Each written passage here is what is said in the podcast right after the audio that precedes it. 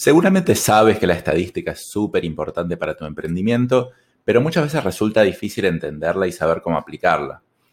O tal vez te consideras una persona creativa y dices, bueno, mi emprendimiento lo voy a orientar para el lado creativo y la estadística como que la voy a dejar de lado.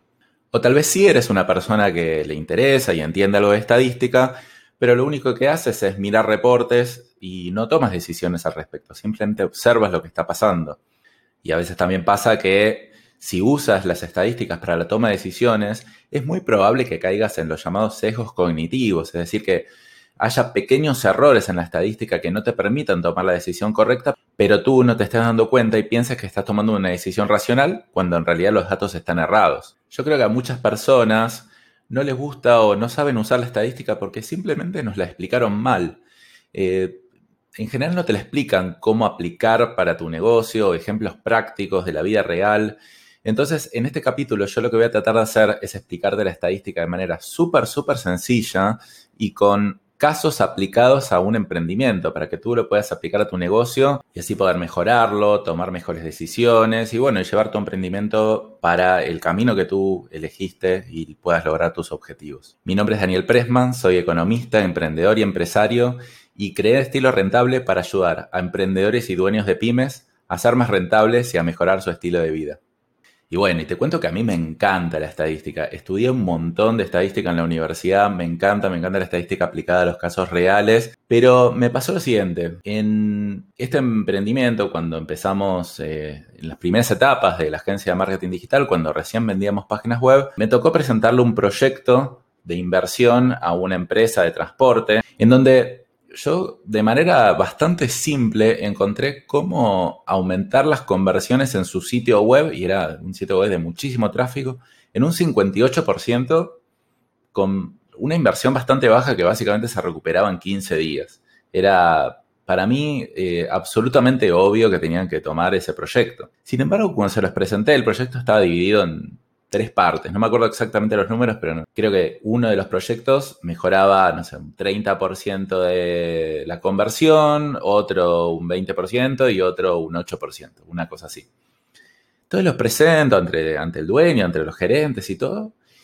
Y la verdad que me descartaron todos los proyectos menos el menos rentable. Y que creo que no era 8%, era un 2%, una cosa así. Yo digo, espera, no entiendo nada. O sea, ¿cómo es que eligieron este proyecto? O sea, de última elegí los otros y no este, pero no este que es el que es menos rentable de todo. Ahí es cuando empecé a entender que la verdad que las decisiones no se toman por números. Se ve que se toman por confianza, se toman por visión o por otro tipo de cosas, porque claramente ellos tenían los números ahí. No creo que hayan dudado de esos números, pero sin embargo tomaron la decisión de otra manera. Entonces el concepto central de, este capítulo es que hay que comprar estadísticas, pero vender historias. Es decir, nadie compra estadísticas, nadie compra algo porque genera un 2% más de nada. Por ejemplo, la marca de parlantes eh, Bose se negó durante mucho tiempo y hasta ahora en poner las características técnicas de, sus productos. Y los competidores dicen, no, nosotros tenemos mejores características técnicas que ustedes, mejor sonido y todo, ¿por qué no ponen cuáles son las características? Así nos comparamos. Y Bose nunca, nunca lo hizo. Y sigue siendo uno de los líderes en el mercado. Entonces es muy importante entender que lo que hay que vender o lo que la otra persona quiere comprar no son siempre números, son otras cosas, son lo que van a sentir con lo que están comprando. Sin embargo, a la hora de elegir nosotros comprar, es importante analizar la estadística, porque la verdad también hay muchos vende humo que lo que quieren hacer es manipularnos con las historias y llevarnos a tomar una decisión que tal vez no es la mejor para nosotros. No es que siempre esto pase, pero es bastante probable. Te llevan a tomar una decisión que no es la mejor para ti. Entonces es muy importante comprar estadísticas, es decir, saber leer no solo la estadística, sino la persona, pero cuando vendes, saber que la gente no quiere comprar estadísticas, quiere comprar historias. Por eso también yo en este capítulo te lo explico de esta manera. Si no, te, te haría un capítulo súper numérico. Es más, cuando busqué en YouTube alguna información para, para hacer el contenido para este capítulo, encontré todas cosas súper, súper técnicas y bastante aburridas. Entonces, mi objetivo es contarte en modo historia, obviamente tratando de no sesgar estadísticamente, que ahora vamos a hablar de qué significa, conceptos para que termines entendiendo la estadística de forma más fácil. Entonces, recuerda, concepto general, comprar estadísticas y vender historias. Bueno, y obviamente hay un montón de cosas estadísticas que podemos hablar. Me encantaría saber si te interesa este tema porque puedo hacer, no sé, 10, 20 capítulos de esto. Pero bueno, vamos a empezar, vamos a simplificar y voy a dividir este episodio en dos partes. La primera parte es cómo leer las estadísticas para que no te engañen y para que no te engañes, porque la verdad que uno mismo se suele engañar con las estadísticas también. Y en la segunda parte vamos a ver estadísticas para la toma de decisiones. Entonces, empecemos con la primera. Lo primero que hay que entender de la estadística es que es súper manipulable. Parecería que todo lo que esté en un Excel, bueno, no puede ser muy discutido porque son datos. Y no, no es así. Yo eh, literalmente con un mismo proyecto de inversión, yo con un Excel te puedo mostrar cómo es súper rentable y conveniente para ti que inviertas en él, así como también mostrarte que de ninguna manera tienes que invertir en él porque tiene un retorno de la inversión negativa me sería muy fácil hacerlo y me sería muy fácil explicártelo de esa manera. Sin embargo, obviamente trato de no hacerlo, trato de, mostrar datos reales, pero es muy fácil de engañar, muy fácil de autoengañarse, porque también uno mismo suele poner los números de, como profecía autocumplida, es decir, si yo quiero lograr algo, si yo quiero conseguir una meta, es muy probable que inconscientemente toque los números o retoque los números de la manera que esos números comprueben lo que yo quiero comprobar. Y esto lo hacemos todos, todo el tiempo, puede ser consciente, puede ser inconsciente. Yo todo el tiempo estoy mirando mis propios números para tratar de sacar mis propios sesgos mentales. Y por ejemplo, para mí, el tema del COVID fue de las mayores mentiras estadísticas que, que hubo en los últimos tiempos. Un montón de errores, un montón de sesgos, no me voy a meter con ese tema ahora, pero la verdad, el no saber leer las estadísticas nos hace creer en lo que dice una persona o una institución. Y la verdad que es muy importante aprender a leerlas. Y las primeras cosas que tiene que saber es qué significan los sesgos cognitivos y cuáles pueden ser, y ahora te voy a mostrar algunos ejemplos. Un sesgo cognitivo es cuando yo interpreto algo de manera errónea, elaboro un juicio demasiado rápido, sin toda la información relevante para poder hacerlo, y a pesar de yo creer estar tomando una decisión racional, en realidad no lo es, es un juicio de valor. ¿Por qué hay que entender esto y por qué todos caemos en los sesgos cognitivos? Básicamente porque en el pasado era mucho más importante ser veloz que ser preciso. Imagínate la situación de un cavernícola o dos cavernícolas donde ven una sombra de un animal. Y la verdad que uno, no se asume rápidamente que es un tigre y sale corriendo rápido. Y el otro se queda pensando, a ver, ¿este animal será un tigre o será un perrito bueno?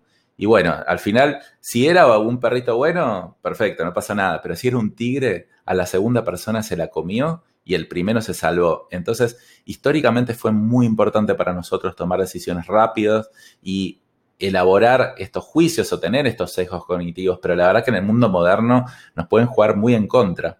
Y todos caemos en sesgos cognitivos. Yo caigo en sesgos cognitivos. A mí me encanta la estadística me considero bastante bueno en la parte numérica, pero caigo en sesgos cognitivos y soy consciente que los tengo, porque vienen como de millones y millones de años de evolución en la genética, entonces como que todo el tiempo estoy tratando de como abstraerme de mi mente un poco y tratar de analizarlos, pero igual yo sé que voy a caer. Lo que tengo que tratar de hacer es minimizarlos. Y como todos, absolutamente todos caemos en estos sesgos y encima solemos caer en masa, yo muchas veces eh, tomo decisiones contrarias a lo que hace la mayoría simplemente porque sé que la mayoría en general está equivocada.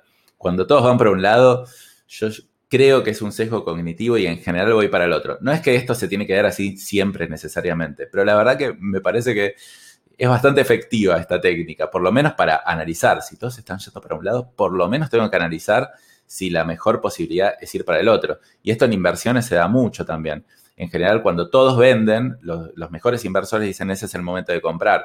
Y cuando todos compran, ese es el momento de vender.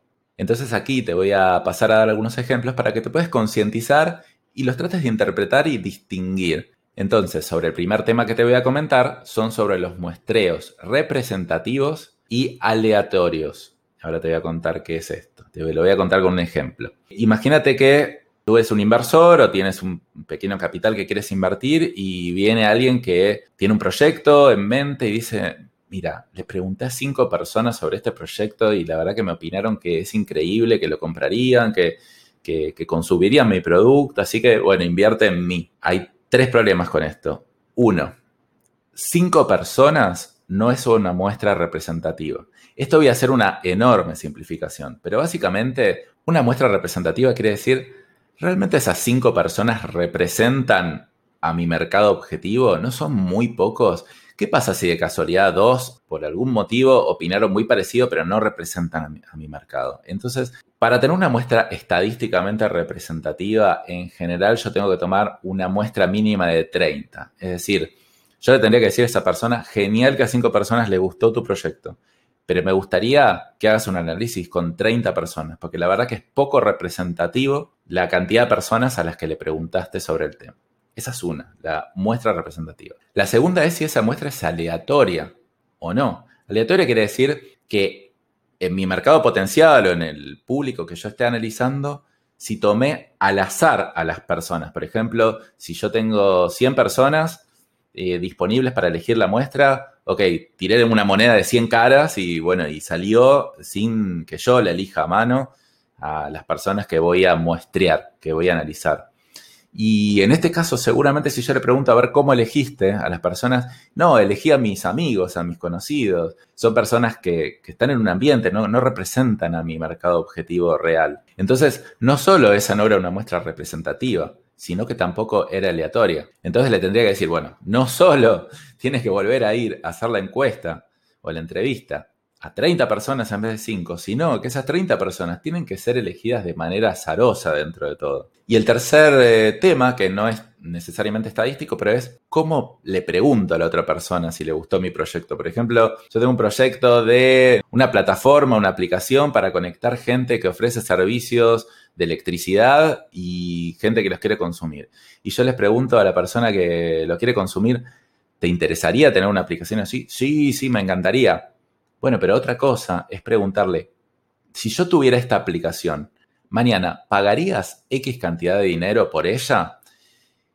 La respuesta de la persona va a ser totalmente diferente según cómo es la pregunta, porque una cosa es si te gusta, otra cosa es si tienes la intención de pagar, y bueno, y otra cosa diferente es si realmente vas a pagar, pero por lo menos para una encuesta con la intención de pagar eh, alcanza. Entonces, tiene el error del muestreo que no es representativo que no es aleatorio y que encima está mal formulada la pregunta. Entonces digo, no, no tiene ninguna relevancia tu proyecto de inversión. Ve a hacerlo de nuevo. Entiendo que tal vez cometiste un error y no sabes cómo hacerlo, pero más vale que lo hagas bien y lo pases objetivo porque si no, no me genera confianza a mí para invertir. Bueno, esto puede ser como parándome en el rol de inversor, pero también puede pasar con pequeñas inversiones que tengas que hacer dentro de tu emprendimiento o interpretar si un empleado tuyo te está dando los datos de la manera correcta o no. Hay un montón de aplicaciones. Te quise dar simplemente un ejemplo. Vamos entonces al segundo concepto que son las rachas versus las tendencias.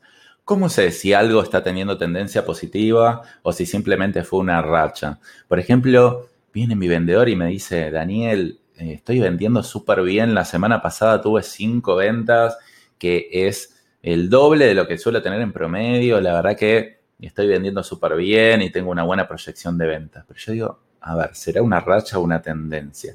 Para simplificarlo es muy parecido a la parte anterior. ¿Cuántas muestras estás tomando? A ver, ¿alcanza a ver solo una semana? ¿Alcanza a ver, no sé, 10 prospectos que gestionaste para, para analizar tu tasa de cierre? ¿O tengo que tomar una muestra más grande? Tengo que irme eh, dos meses para atrás. Cuanto más larga sea la muestra que yo tengo, eh, o más grande, más chances hay de que lo que estoy mirando sea una tendencia y no sea una racha.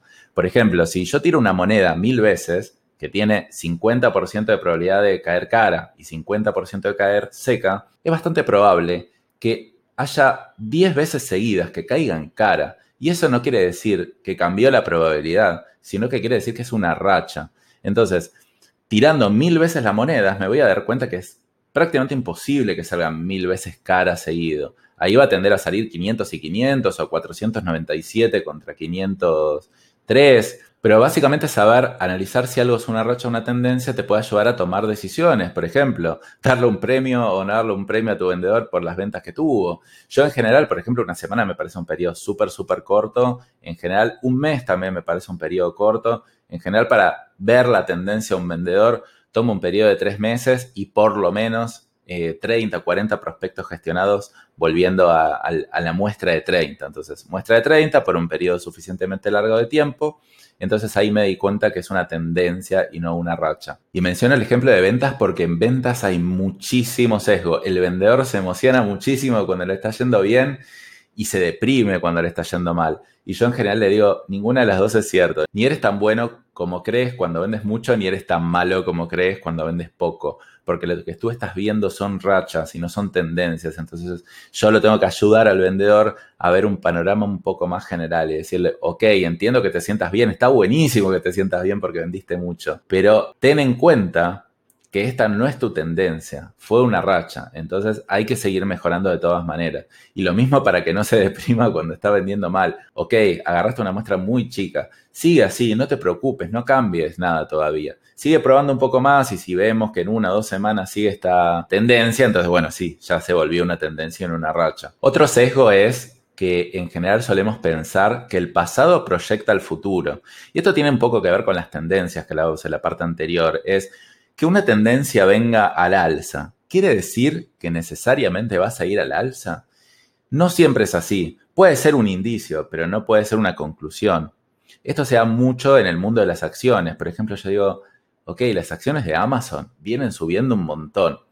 Entonces, ¿eso quiere decir que van a seguir subiendo? No, para nada, no necesariamente. O la gente que invierte en Bitcoin, que se creen increíbles inversores porque compraron un Bitcoin barato y, ahora vale mucho más y te dicen que eres un tonto por no comprar Bitcoin porque la tendencia está al alza, entonces esto va a seguir subiendo. Y yo les digo, puede ser, pero no sabes, porque que haya subido en el pasado no quiere decir que siga subiendo en el futuro. El pasado no proyecta futuro. Entonces cualquier cosa que te muestren y que te quieran hacer tomar una decisión por lo que pasó en el pasado, está bien tenerlo en cuenta, porque que haya una buena tendencia tiene sentido tenerlo en cuenta, pero tienes que meter otras cosas en juego. Por ejemplo, ok, cuéntame tu proyección a futuro, muéstrame tus números más detalladamente, ¿se están cumpliendo todos de la misma manera? Eh, ¿cómo, ¿Cómo piensas que esto va a seguir evolucionando? Y bueno, analizar un poco más las proyecciones a futuro que la tendencia del pasado. Porque también las tendencias de consumo cambian. O sea, tal vez tu consumidor que hizo mucho una cosa en un momento y después tal vez en el futuro cambia. Entonces yo quiero ver tus planes más a nivel de detalle. Y de las cosas más importantes en estadística es, ¿estoy viendo todo el panorama general o me están tratando de limitar a ver una información específica? ¿Qué es lo que está ahí pero no se ve o no me están mostrando? Te doy un ejemplo. 8 de las 10 empresas más valiosas del mundo son empresas tecnológicas o empresas digitales. Es un montón. Entonces yo podría pensar, claro, yo tengo que armar una empresa digital. Esa es la manera de tener 80% de probabilidad de éxito. Y no, no es así, porque ahí solo estoy viendo la muestra de un grupo de empresas que cuando les va bien, les va muy bien, pero hay un montón, montón de empresas que empezaron en la era digital y le fue súper mal. De hecho, la inversión en empresas digitales así súper tecnológicas tiene un retorno esperado negativo. Hay mucha más gente que le va mal que que le va bien. A Facebook le fue bien y vale miles de millones de dólares.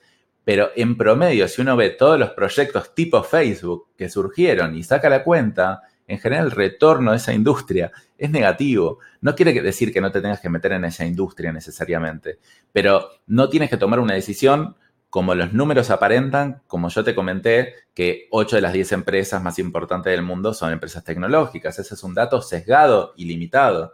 Es decir, no te, no te dice el panorama general y tú tienes que aprender a ver lo que no se ve y esto es la verdad que es bastante, bastante difícil. Pero básicamente la mentalidad tiene que ser de escéptico. Tienes que dudar de todo y tienes que preguntarte si hay cosas que no te están mostrando que deberías estar viendo. La verdad que la estadística es un tema bastante complejo, pero la verdad que se puede aplicar bastante de manera práctica. No es que vas a eliminar todos tus sesgos de, de primera mano, pero por lo menos meterte como en un camino de ida y la verdad que lo que te tengo que recomendar es que dudes de todas las estadísticas, la mayoría de los informes y reportes internacionales de las empresas o gobiernos más prestigiosos, es bastante probable que estén sesgados estadísticamente. El tema con la estadística es que es muy difícil representar todas las variables del mundo. Ah, el mundo tiene demasiadas variables, las personas son muy complejas. Entonces, muchas veces yo analizo la estadística, trato de ver si le encuentro el error, ese, es mi método de comprobar si alguien me está diciendo la verdad o, está teniendo un buen proyecto o no. Tratar de romperle la estadística, tratar de quebrarlo para algún lado y cuando veo que no quiebra, de esa manera puedo empezar a creer un poco más en esa persona. Porque al final lo que termino haciendo es creer o no creer en esa persona, porque es muy difícil tener todos los datos estadísticos reales, o sea, no, no, existen. O sea, uno puede tomar muestras y confiar en el criterio y en la objetividad del que me las presenta. Y obviamente las puedo analizar y cuanto más las sepa analizar mejor. Pero por otro lado, uno va aprendiendo a saber leer al otro y básicamente lo que hace ahí es con la intuición tratar de como representar el mundo a nivel estadístico. Y básicamente ahí lo que hago es simplificar mi decisión. Sin embargo, más allá de confiar en la intuición, siempre está bueno tener datos estadísticos en los que uno se pueda basar para tomar esas decisiones. Bueno, entonces entramos en la segunda parte y la vamos a hacer corta porque ya estamos pasados de tiempo, que son las estadísticas para las tomas de decisiones en los negocios. Y acá voy a introducir un concepto nuevo que es la correlación. Yo, por ejemplo, como tengo una agencia de marketing digital y en su momento estábamos solo vendiendo en Argentina. Entonces eso para mí me parecía como un portafolio muy poco diversificado. Si bien teníamos un montón de clientes en Argentina y ninguno representaba un número grande de nuestra facturación, que eso significa una cartera diversificada, por otro lado no sentía que esté diversificada porque estábamos basados en la economía de un país. Entonces yo tenía que elegir a qué país expandirnos. Y uno de los criterios más importantes que yo tenía para elegir a qué país ir era que las economías no estén correlacionadas. Eso quiere decir que cuando tal vez la economía de Argentina esté en baja, la otra economía esté en alza, o por lo menos que no le afecte, o sea, que no estén correlacionadas, porque si no, no tenía sentido diversificar. ¿Para qué me voy a ir a otro país queriendo diversificar si las dos economías están muy interconectadas? Por ejemplo, la economía argentina y la de Uruguay están súper interconectadas. Entonces, uno de mis análisis fue, ok, ¿cuál es un país de Latinoamérica que además de otros factores que estaba analizando en cómo expandir, no está correlacionada a la economía argentina? Por ejemplo, que no tenga mucho comercio interno entre ellos o, bueno, otro factor, o que no exporten el mismo tipo de productos. Entonces, no sé, si Argentina exporta soja y otro país es un principal exportador de soja y la soja baja, la economía de los dos países van a ir mal. Bueno, entonces elegimos finalmente Chile. Y Chile es de las economías menos correlacionadas con Argentina. Entonces, yo ahí lo que estaba mirando es diversificar mi inversión y ver de invertir o de desarrollar el negocio en una economía que no tenga correlación con la economía argentina. Y es muy importante entender también si dos activos o dos cosas están o no correlacionadas, si una es causa de la otra o no. Acá entonces lo importante no es entender si necesariamente Argentina y Chile no tuvieron momentos históricos donde tal vez las dos economías bajaron y las dos economías subieron, sino si no están correlacionadas, es decir, si no son causa y efecto una de la otra. Por ejemplo, si la, economía argentina va mal y eso afecta directamente la economía de Chile, es que están correlacionados.